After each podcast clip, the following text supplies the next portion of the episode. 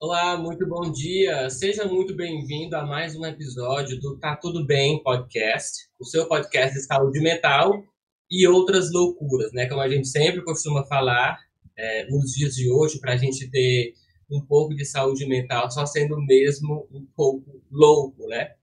Deste episódio participam na técnica de Assis e Vinícius Lavor, a quem a gente agradece desde já.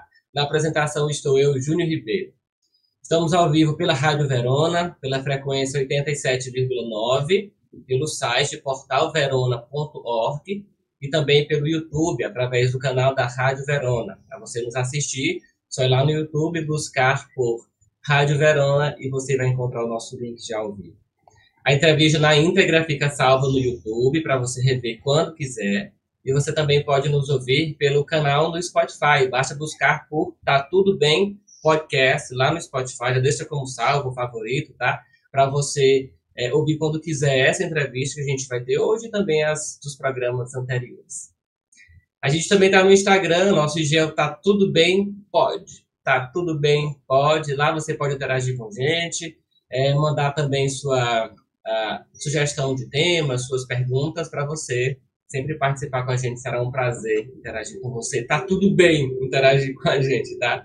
A gente está esperando vocês. Vamos começar o nosso episódio de hoje. Hoje a gente fala sobre trabalho ao longo do tempo, transformação nas atitudes em relação ao trabalho. Se no passado o trabalho era muitas vezes visto como uma necessidade para a sobrevivência e apenas isso, Hoje em dia, muitas pessoas buscam significado e satisfação nas atividades profissionais. Não é só mais para sobrevivência, tem que ter outras coisas atreladas, né? Há uma ênfase hoje em dia crescente na realização pessoal no trabalho. As pessoas buscam profissões que estejam alinhadas com seus valores, paixões, habilidades e outros temas mais que sejam importantes para cada um, né? para falar sobre escolha de carreira e também sobre mudança de carreira, como que a gente muda né, de forma saudável. Nós vamos conversar hoje com Miguel Adá, o psicólogo Miguel Adá. Seja bem-vindo, doutor.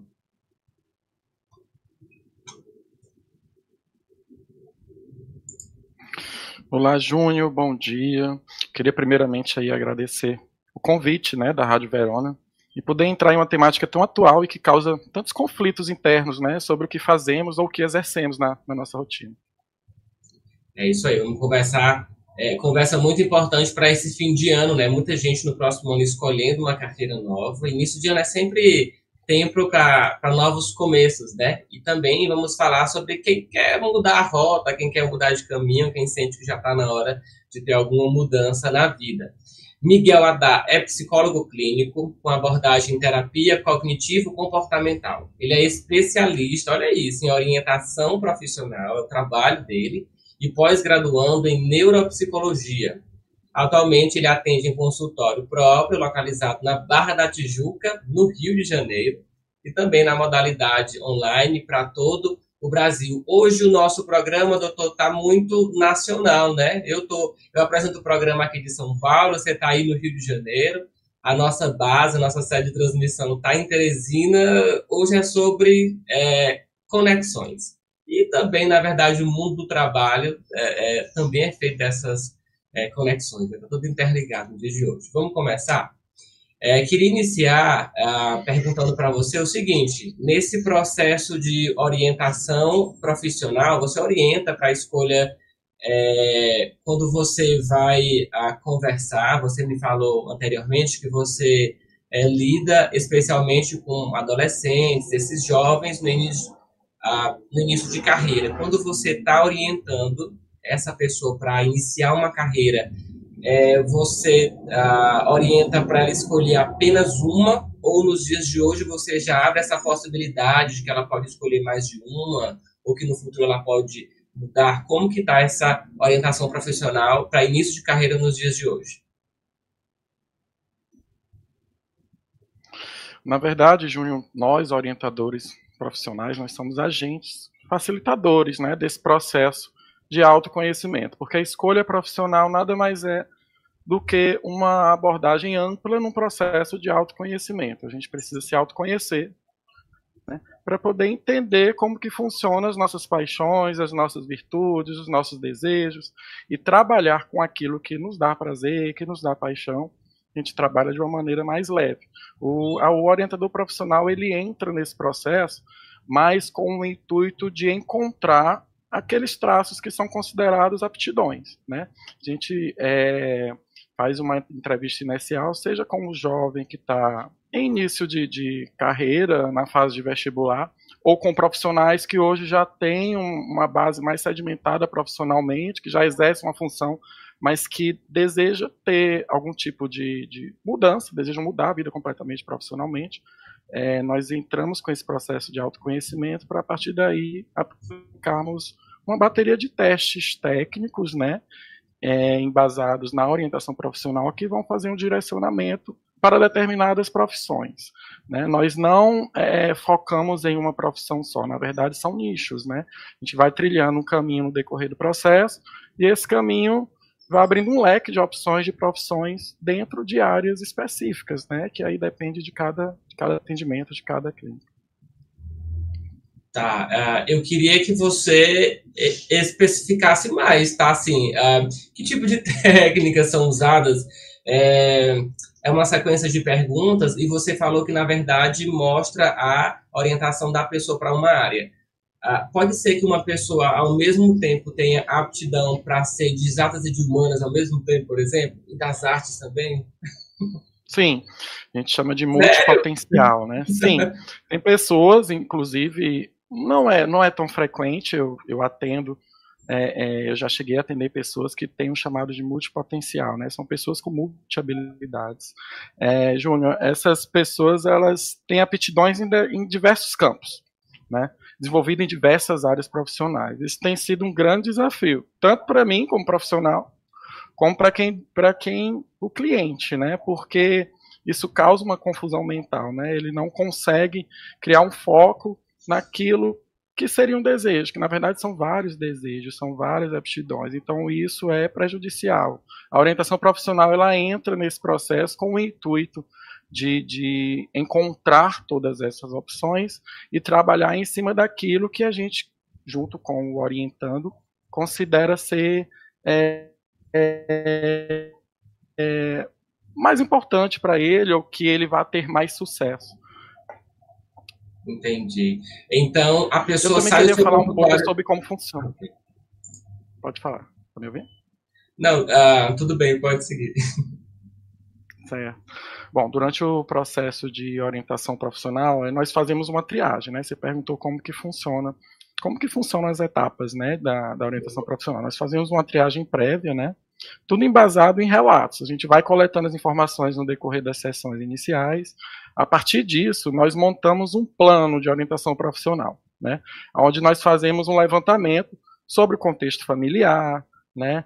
Sobre os vínculos sociais, as condições socioeconômicas, os convívios, entre outros aspectos. Né? Tudo isso é coletado e as informações elas são entrelaçadas né, no decorrer do processo. É, a partir disso, ô, Júnior, a gente entra num campo que envolve é, é, o histórico escolar daquele orientando. Né? Nós, fazemos, nós fazemos um levantamento né, de, do histórico escolar, desde o ensino médio, desde o ensino fundamental até o ensino médio, tentando identificar tecnicamente né, quais eram as dificuldades ou fluências em relação a determinadas disciplinas né, que nós conhecemos né, no, no decorrer do, do, do, né, do processo escolar. E aí nós entramos com uma bateria de testes psicológicos, né? São testes que têm a finalidade de identificação dos traços de personalidade desses indivíduos, né, desses pacientes, e de aptidão.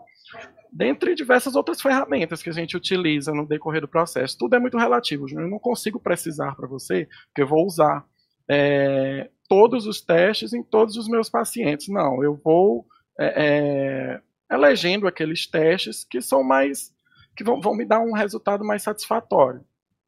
Tá?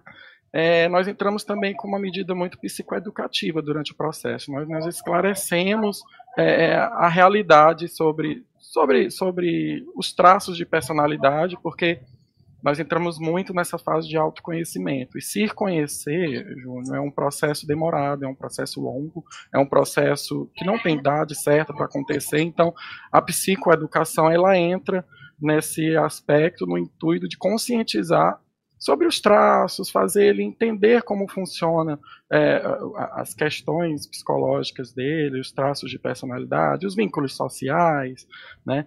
se ele é introvertido, se ele é extrovertido, o que, que, que ele identifica como traço que pode ser é, influenciar em determinadas profissões, e a partir disso a gente vai entrelaçando todas essas informações né? e vendo as possíveis profissões que têm a ver com esse traço desse desse paciente. Né? Você quer então, dizer você quer dizer então que existe profissões para quem é introvertido e para quem é extrovertido, é isso? Existem profissões que são mais indicadas para aqueles indivíduos que têm uma facilidade em se comunicar, que a gente chama de extrovertidos, né?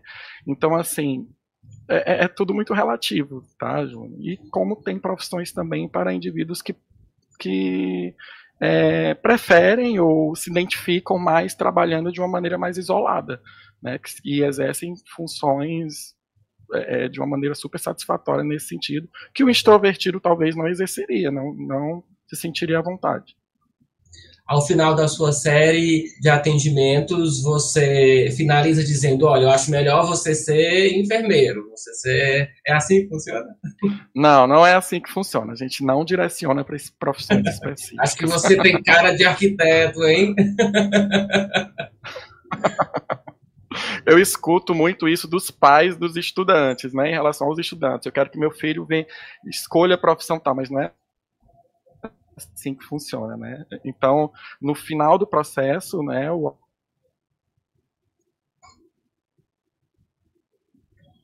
orientador profissional ele emite um laudo profissionalmente. A gente não se restringe a uma profissão, a um determinado é, cargo ou enfim.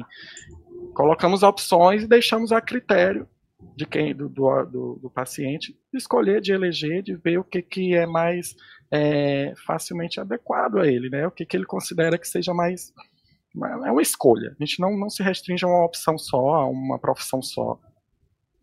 Isso. É, nesse início, assim, nos dias de hoje, eu sempre acho que é uma decisão muito difícil você ter pouca idade, você está ali no auge dos seus 16 até os 18 anos, que é quando você termina o ensino médio, né? E quando você vai de fato entrar para a universidade. Não sei se essa entrada na universidade hoje, se as pessoas ainda veem como algo determinante para a vida toda, mas é uma decisão muito importante, é o início de uma, de uma carreira, de um tempo de estudo que você vai se dedicar para uma coisa mais afunilada, né? Então, se no ensino médio você é obrigado, né, ainda hoje a estudar geografia, história, ciência, matemática, etc, etc, quando você vai para universidade, você começa a estudar uma, uma coisa só, ou a psicologia, engenharia, matemática, línguas, né? É realmente uma decisão muito importante. Como que os jovens de hoje em dia é, chegam no seu consultório ah, com essa carga, com esse peso de ter que escolher uma nova carreira? Eles ainda estão levando essa escolha para a universidade muito a sério ou isso já tem mudado? Eles estão mais abertos a novas possibilidades? É, atualmente, Júnior, a psicologia ela tem ganhado grande reconhecimento da sociedade como função. Isso tem facilitado nesse processo, inclusive de orientação profissional, para que os jovens O adolescente hoje ele chega no consultório, na verdade, muitas vezes eu creio que grande parte das consultas direcionado pelos pais, né? Acaba sendo um, um direcionamento dos pais para que o psicólogo auxilie na escolha, né? que é um momento importante, uma frase importante.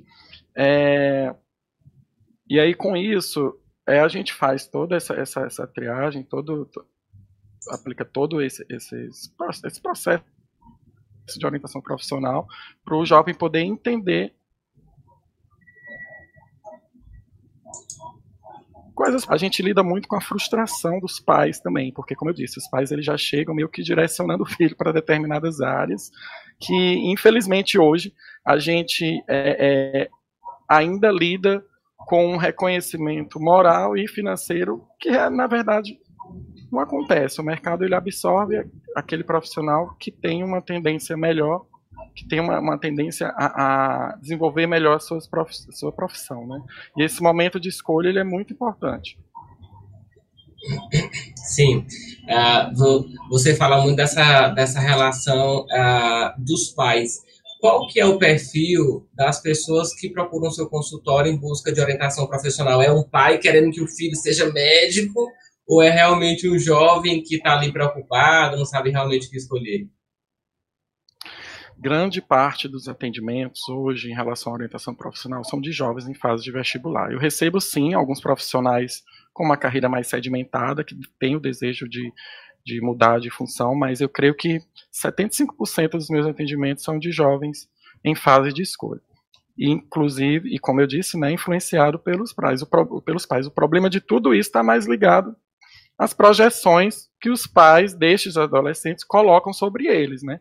Muitas vezes já definindo qual curso que ele precisa escolher, com todo esse jogo argumentativo que muitas vezes está é, ligado a questões de reconhecimento financeiro e moral, como eu falei, que infelizmente a sociedade nos impõe.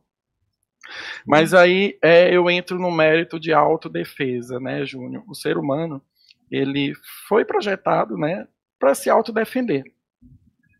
E os pais, eles defendem o filho, eu até entendo, né, essa, essa, essa projeção, mas não concordo, óbvio. Mas os pais, eles defendem o filho de que seria a melhor opção, né? E aí, com isso, no decorrer das sessões, a gente lida com vários conflitos, né?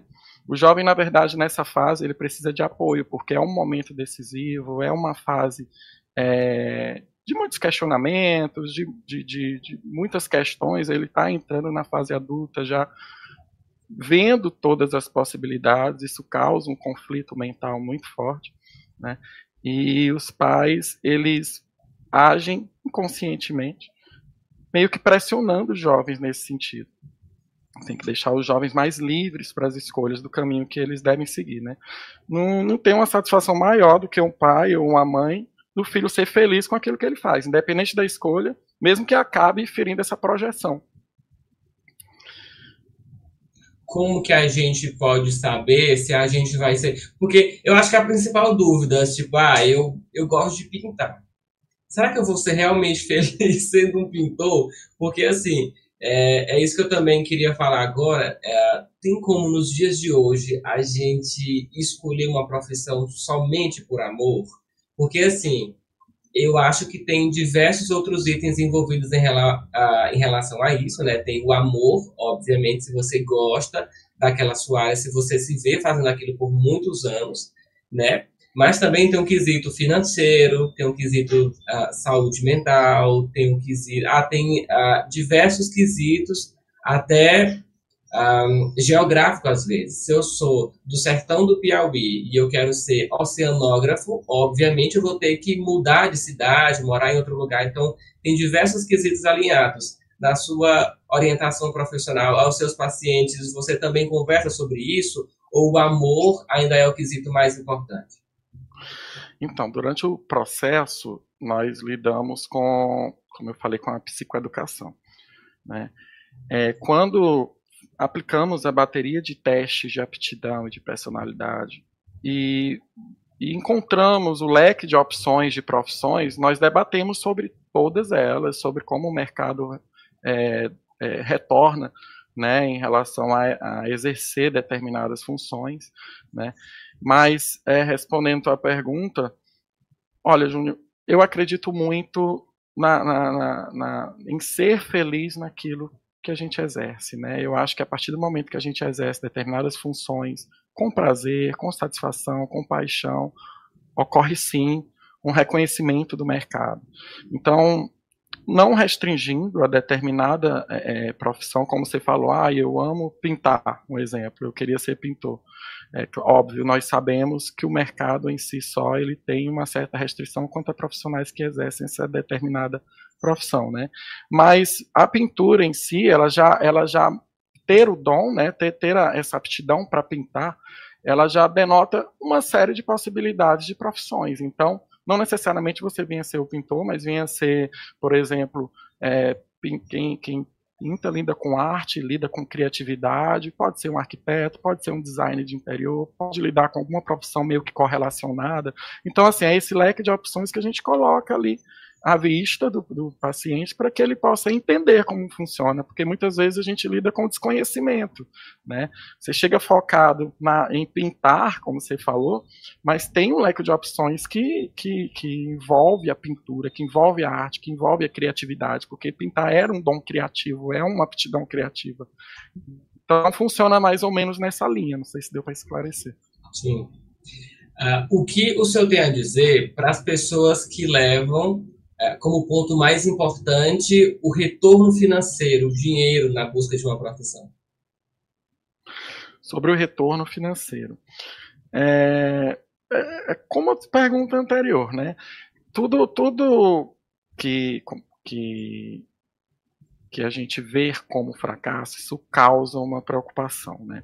Lidar com uma possibilidade de fracasso diante de uma escolha profissional ela, ela tende a fazer a gente se esquivar na escolha. Mas essa possibilidade ela vai se tornando mínima, né? A partir do momento que nós vamos nos conhecendo melhor. E esse processo de autoconhecimento, de autoconhecimento ele, ele os orientadores profissionais também, que vão, nós vamos utilizar ferramentas valiosas que vão ajudar nesse direcionamento mais assertivo durante esse debate das profissões, né? Que o que, que seria considerado mais é, compatível. Então, assim, é, é a possibilidade do fracasso, é a possibilidade de não dar certo, que é ela não existe, mas ela vai se tornando mínima a partir do momento que você se autoconhece. O, o mercado é, é, responde na maneira, da maneira daquilo que você exerce de uma, de uma forma mais satisfatória, né, de uma forma mais efetiva não sei se eu entendi, porque assim, é, hoje em dia, essa questão do retorno financeiro, ela é muito importante que seja pensado antes de começar a carreira, né?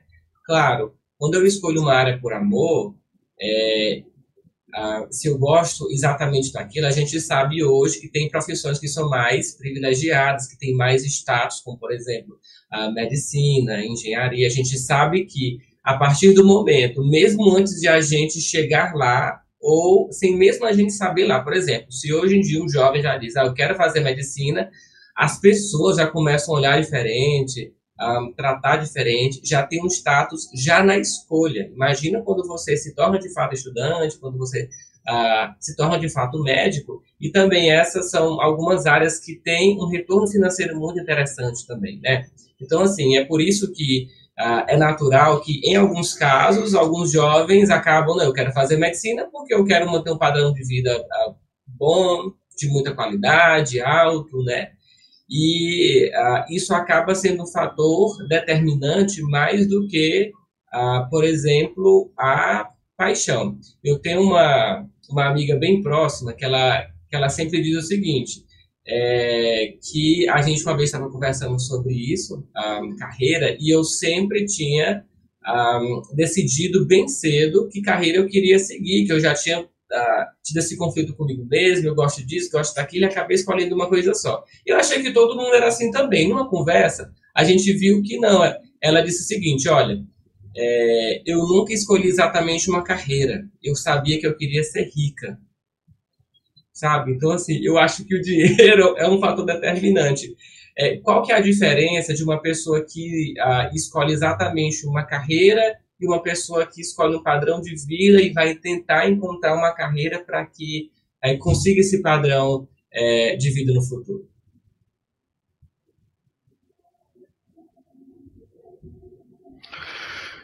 É, então, você falou em relação à escolha pelo status, né? É, é, não, acontece sim de jovens chegar, é, é vir a, a escolher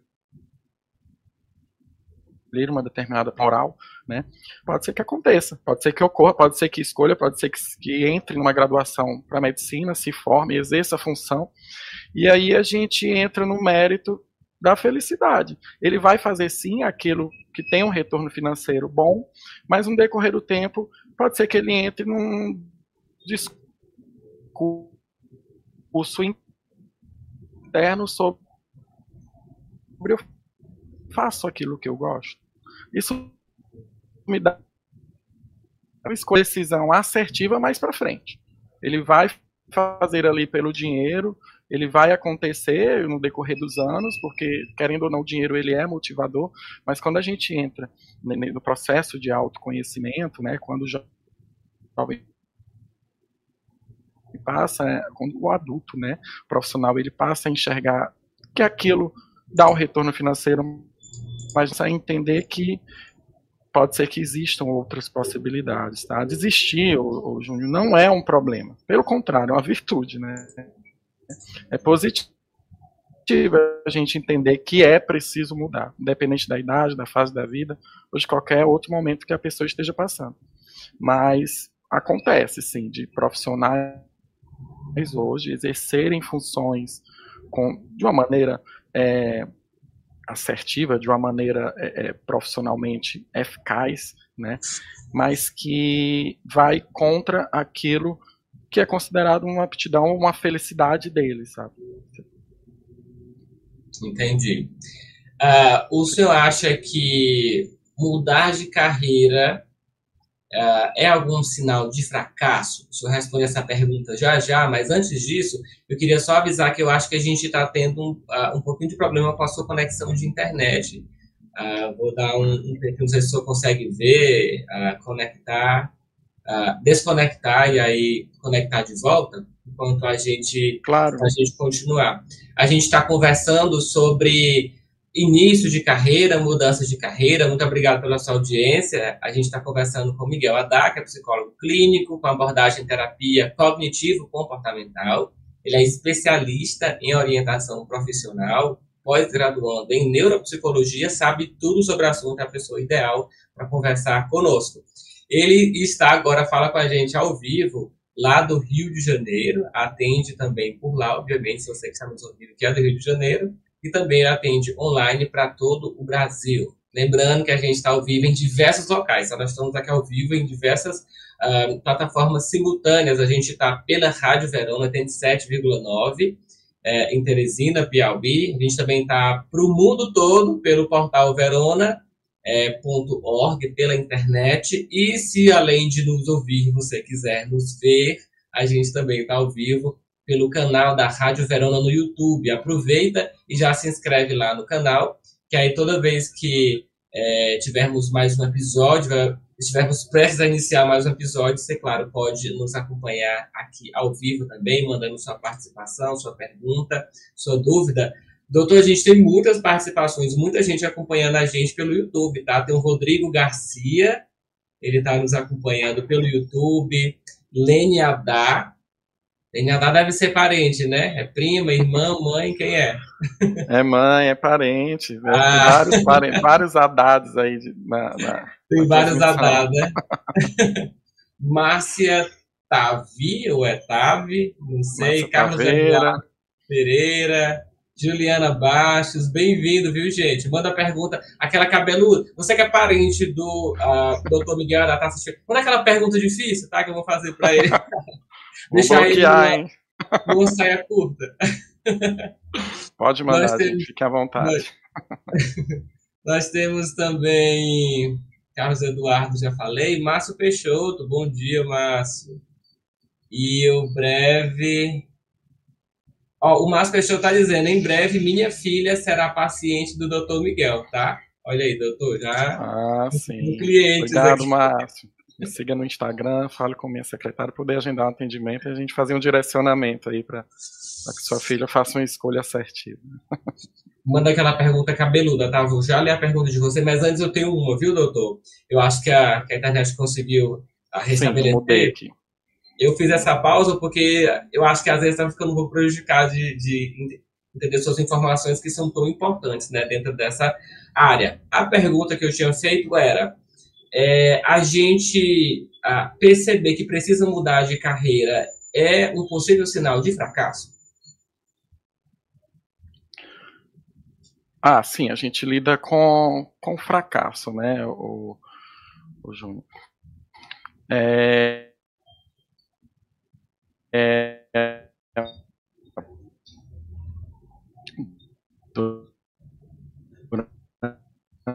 durante o próximo. Eu vou falar sobre transição de carreira.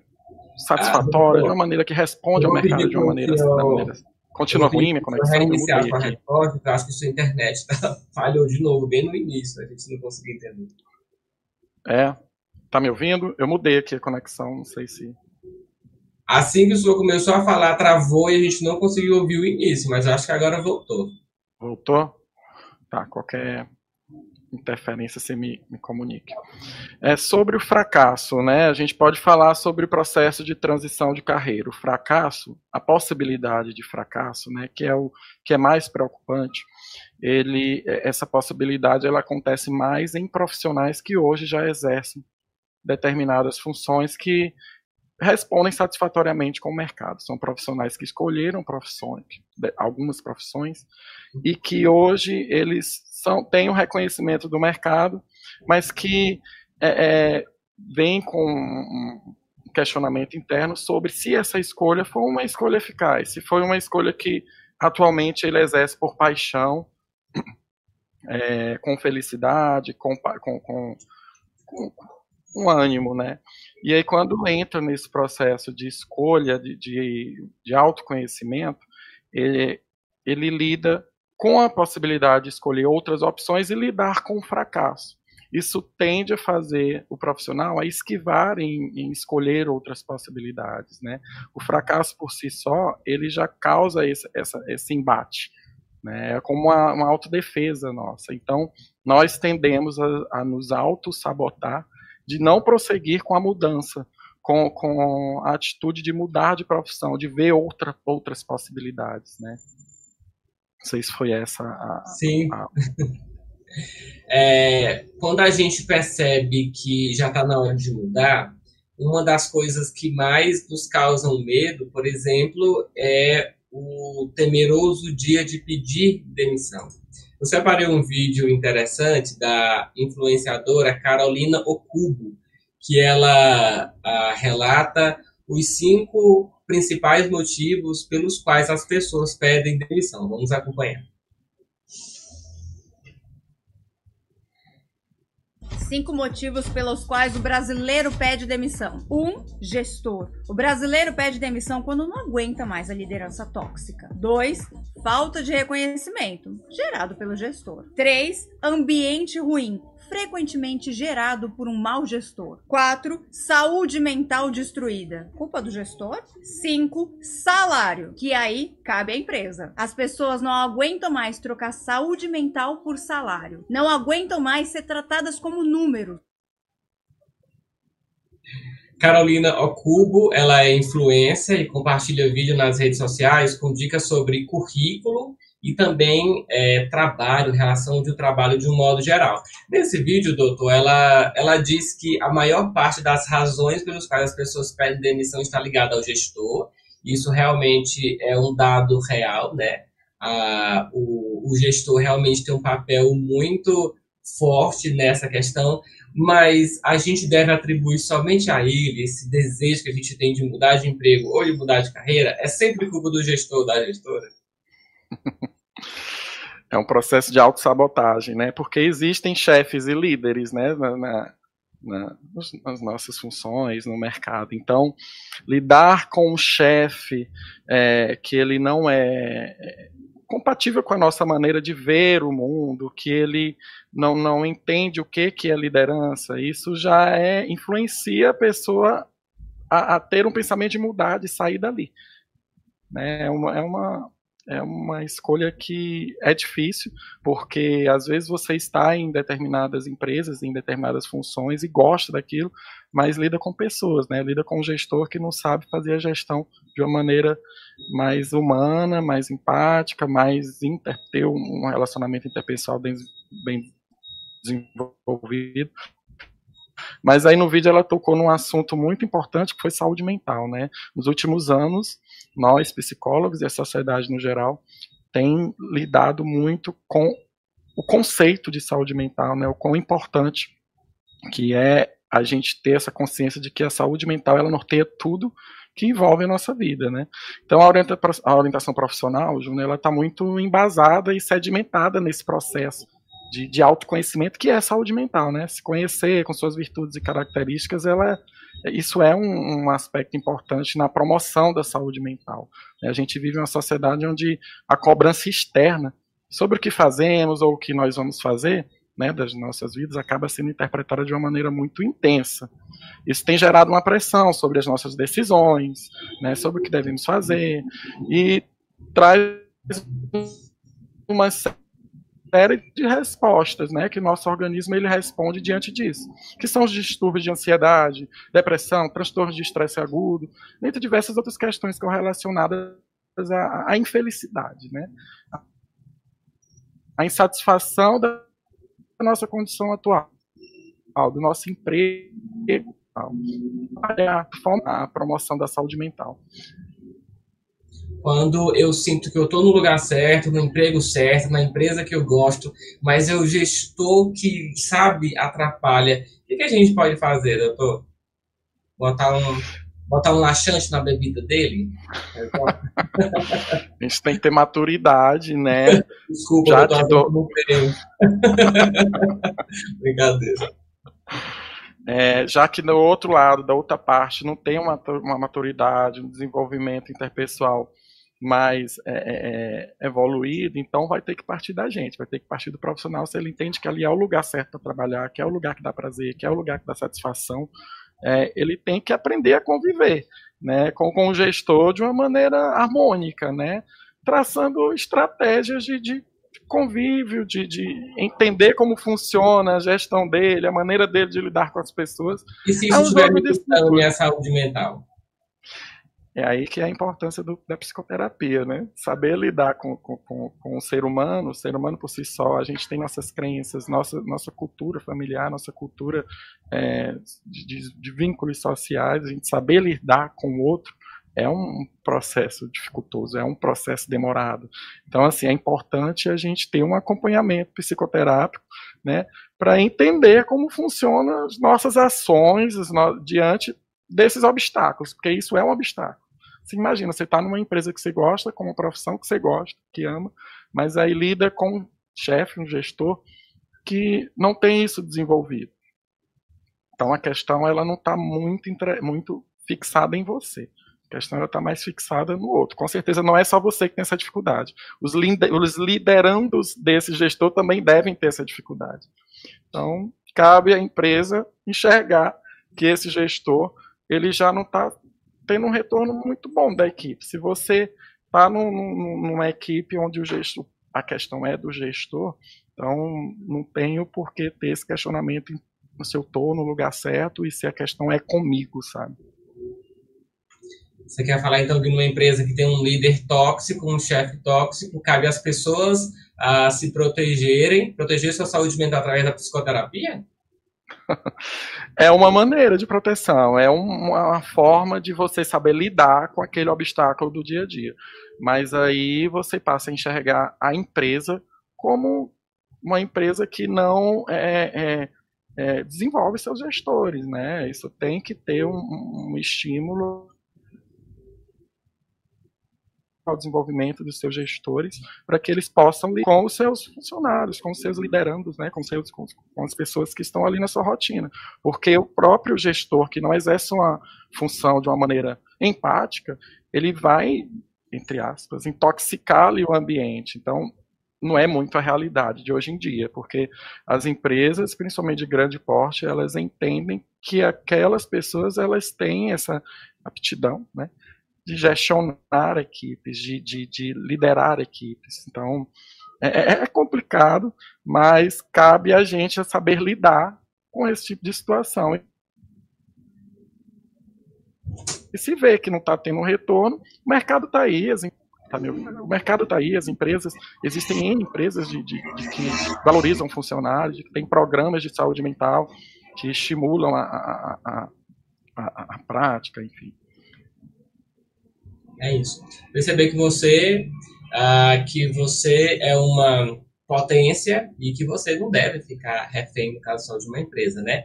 Lembra que eu pedi, doutor, para as pessoas mandarem perguntas cabeludas? Então, vamos começar. elas, elas atenderam o meu pedido, tá? O Carlos Eduardo Pereira, ele diz o seguinte, doutor Miguel, qualquer profissão pode ser aprendida? Me refiro à seguinte situação, se eu não tiver aptidão para determinada área, ainda assim eu poderia exercer essa profissão de forma competente? Sim. É, a gente pode aprender a lidar com profissões, a aprender a exercer profissões, a, a desenvolver habilidades, sim. Tá? Mas aí tem algumas restrições, algumas condições que não são favoráveis a isso. É, quando eu falei sobre extroversão e introversão, isso é um fator limitador. Tem algumas profissões que elas exigem um, um, um, certo, uma extroversão mais aflorada, mais, mais intensa, que o introvertido não exerceria de uma maneira satisfatória, que teria uma dificuldade. Né? A gente tem sim os limites, a gente tem as questões que são limítrofes do ser humano, mas habilidades podem ser desenvolvidas pelas pessoas para poder exercerem funções sim. Por mais que não seja aquela profissão ideal, aquela profissão que a orientação profissional ela enxerga que não vai ser o ideal, mas é possível. Tá? Existe sim possibilidade. Não sei se eu respondi, Carlos, qualquer outra pergunta. Qualquer coisa manda um direct depois. Manda um direct. Márcio Peixoto pergunta, doutor, a geração que está chegando agora ao mercado de trabalho se preocupa mais com o bem-estar no trabalho do que somente com o salário? A gente já até comentou isso, né? Existem várias uh, questões envolvidas nessa decisão, né? Sim, hoje é, os jovens, né, as crianças, adolescentes e jovens, elas já estão.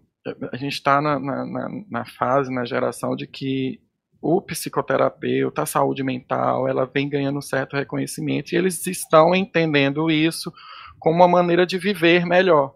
Isso isso está sendo percebido em relação a outras gerações, né? O jovem hoje ele ele já é, evolui nesse sentido de escolher profissões que vão dar um lado mais prazeroso para ele, né? Isso está sendo positivo. Eu não estou generalizando, mas grande parte da, da, da, dos jovens que hoje entram na fase adulta, eles acabam tendo uma escolha mais direcionada ao seu prazer, à sua vontade de bem-estar é, psíquico, físico, enfim, tudo que vem a envolver aquela satisfação para eles. Tá, a gente já está notando um, um retorno nesse sentido.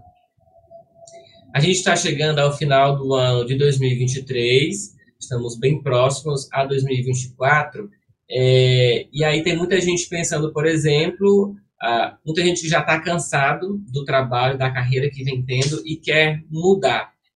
Uh, quais são os sinais que revelam que a gente está uh, precisando, na verdade, mudar de carreira? É inclusive a dúvida da Aline Oliveira, que está nos acompanhando ao vivo pelo YouTube.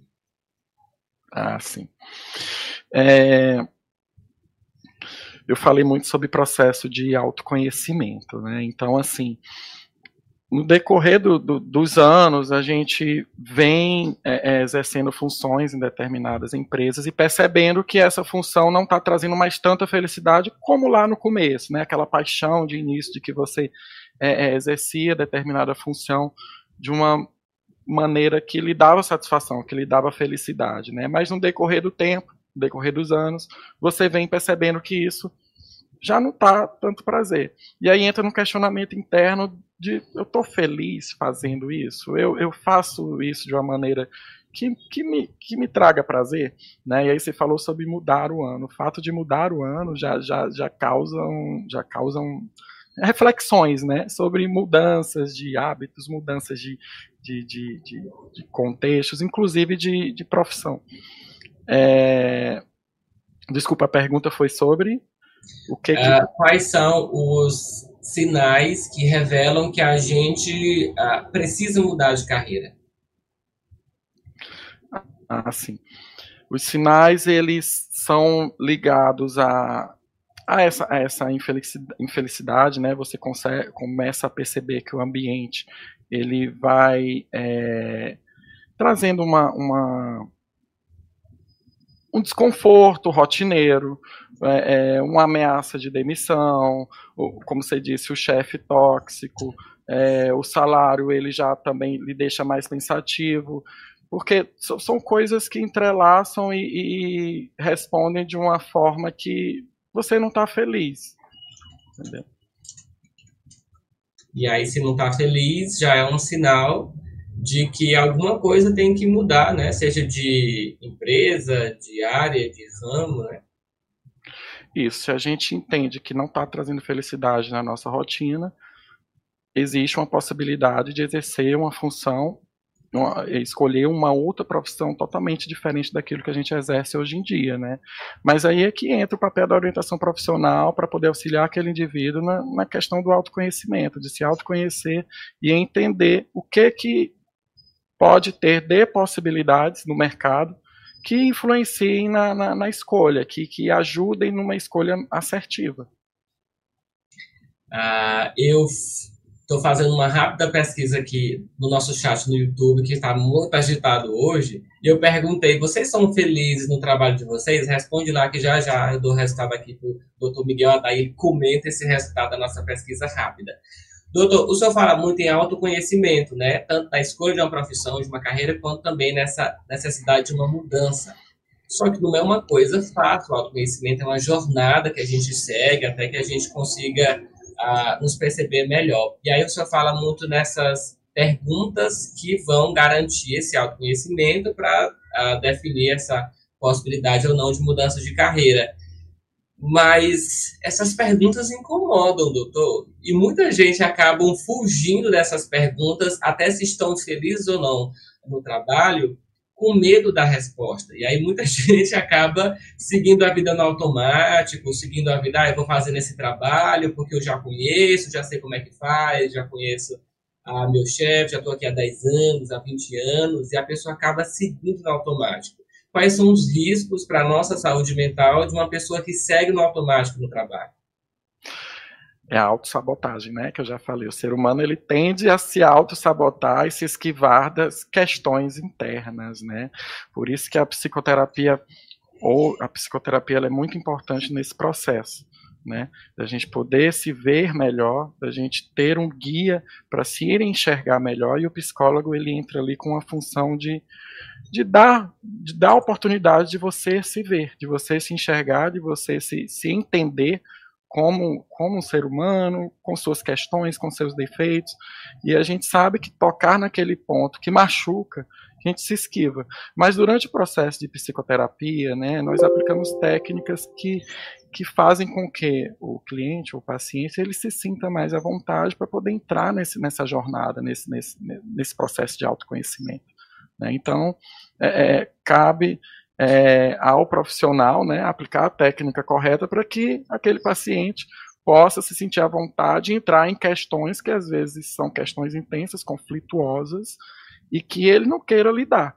Mas é importante sim a gente se autoconhecer, e como eu disse, autoconhecimento não tem idade, não tem fase, não tem momento, ele acontece em qualquer instante da vida. Basta você estar aberto para que esse processo ele ocorra e flua de uma maneira natural.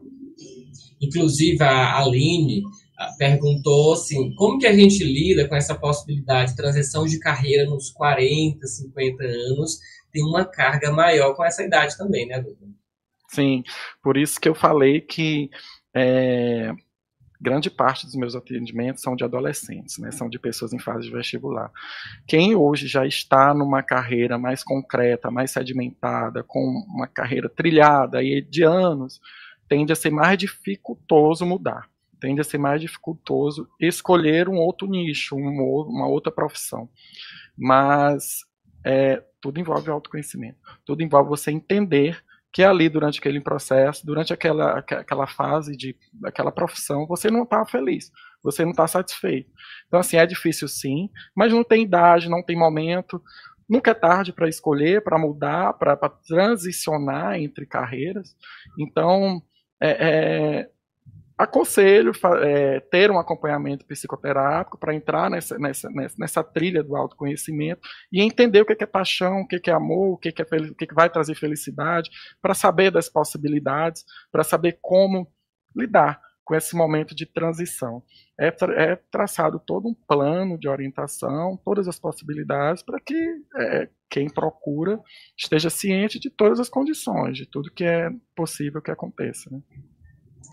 E as possibilidades é, das áreas que você pode atuar, ou de quem você pode ser, são inúmeras, né?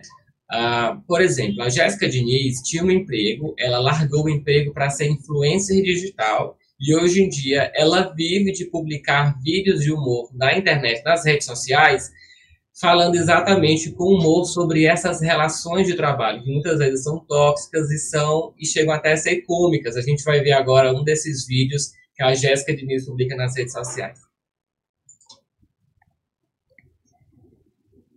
Então, Jéssica, é isso que a gente precisa, tá? De um funcionário prestativo que se dedique aí em tempo integral à nossa empresa. Ah, você só não comentou da carga horária.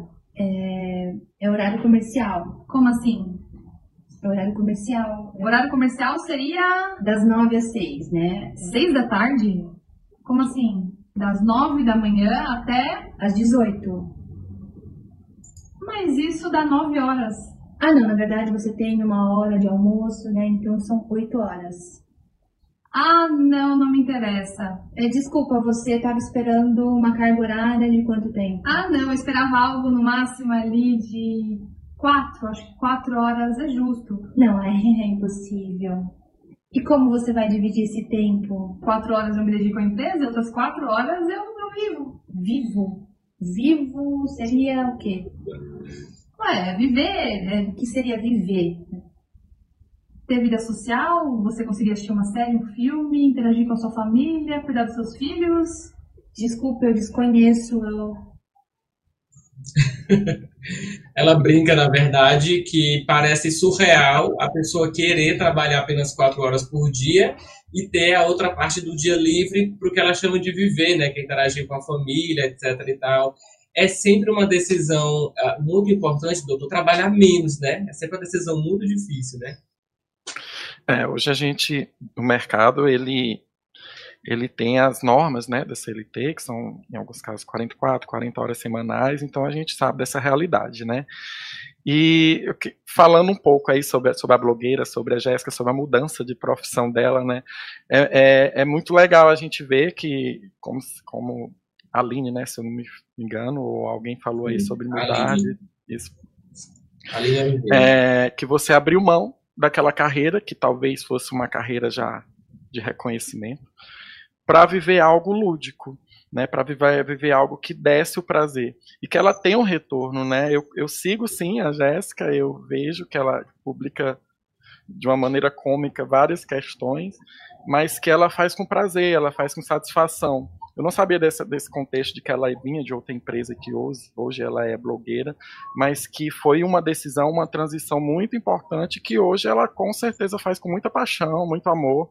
E o retorno dela é a rede social, é como as pessoas interagem, né? Como que isso tem dado um retorno satisfatório para que ela continuasse nesse caminho. Então, ela vive do lúdico, né? Ela vive da, daquilo que dá prazer, daquilo que, que, que chama mais atenção nesse sentido mudança sempre nos assusta e é sempre um ato de coragem, né? Quando você. Porque, assim, até você decidir pela mudança significa que você teve que refletir bastante, uh, que olhar para dentro de si bastante e, pra, e também uh, se preocupar com quem está ao seu redor. Então, assim, a mudança não é fácil, mas ela não é impossível, né? E a gente deve sempre priorizar nossa saúde mental, nossos amores, nossos valores, nossos gostos, né? Aquilo que a gente vai se sentir bem fazendo e atuando. Doutor, o que, que você diria de dica rápida? É, quem quer mudar de carreira? O que, o que, que o senhor sugere que a pessoa deve prestar atenção? Tá. Preste, é, é, eu sugiro, né, ficar mais atento aquilo que realmente dá prazer ali no dia a dia. Ele trabalha com determinada atividade, está trazendo felicidade. Eu faço isso com satisfação, eu venho trabalhar feliz, eu, eu, eu exerço isso de uma maneira é, que todos os dias eu entendo que me, me, me faz bem. Entendeu? Olhar para si, olhar se essa determinada profissão ou essas determinadas atividades, elas trazem essa satisfação interna, tá? Independente do meio externo, se o chefe não não não colabora, se o chefe é difícil, se, é, se os colegas de trabalho têm as dificuldades, mas você passar a olhar para si e ver que exerce algo que lhe dá satisfação, isso já é positivo, por mais que existam outras empresas e aquela não esteja lhe atendendo, né? E é isso. Nada de ser infeliz, viu, gente? Se você se sente infeliz, eu, hein? Muda de rota, vira a página, vamos procurar alguma coisa. Fala com o Dr. Miguel Adá. Inclusive, se você tiver mais perguntas, ele está presente também no Instagram. O Instagram dele é o psi, que é a abreviação de psicólogo, né? psi.haddad. A-D-A-D, que é o sobrenome dele. psi.haddad. Bem curtinho, bem simples. Você vai encontrar ele por lá e vai poder também fazer outras perguntas cabeludas, agendar uma consulta com ele através da consultoria online. A gente está chegando ao fim de mais um episódio. A gente fez uma pesquisa rápida no nosso YouTube. E olha só, todo mundo diz que é muito feliz, viu, doutor? Será que está todo mundo dizendo a verdade? Deve ter algum chefe assistindo aí. Essa, essa, dessas Será pessoas. Você, tá todo deles, mundo feliz. Hein? Não. Você? Olha, uh, doutor Miguel Adá, muito obrigado pela entrevista aqui conosco e pelo seu tempo. Eu que agradeço aí mais uma vez que envolve saúde mental e que acaba sendo uma oportunidade de esclarecer e debater sobre o papel do orientador profissional no mercado. Obrigado. Muito bom. Hoje a gente vai chamar outras vezes, viu? Se prepare, outras. À disposição. Outras... Muito obrigado, doutor. A você que nos acompanhou pela rádio, pelo portal verano.org, pelo YouTube, pelo Spotify depois, muito obrigado pela sua audiência. Manda seu comentário, sua sugestão de tempo uh, de tema para o nosso próximo programa. No nosso próximo programa, no próximo sábado, vamos falar sobre síndrome de fim de ano. Quando em vez de você ficar alegre que o ano está terminando, você fica triste, depressivo sobre o que fazer no próximo ano. Fica com a gente, a gente vai conversar sobre esse tema no próximo sábado, a partir das 9 horas da manhã. A você, um bom fim de semana, bom sábado e até o nosso próximo episódio. Até lá.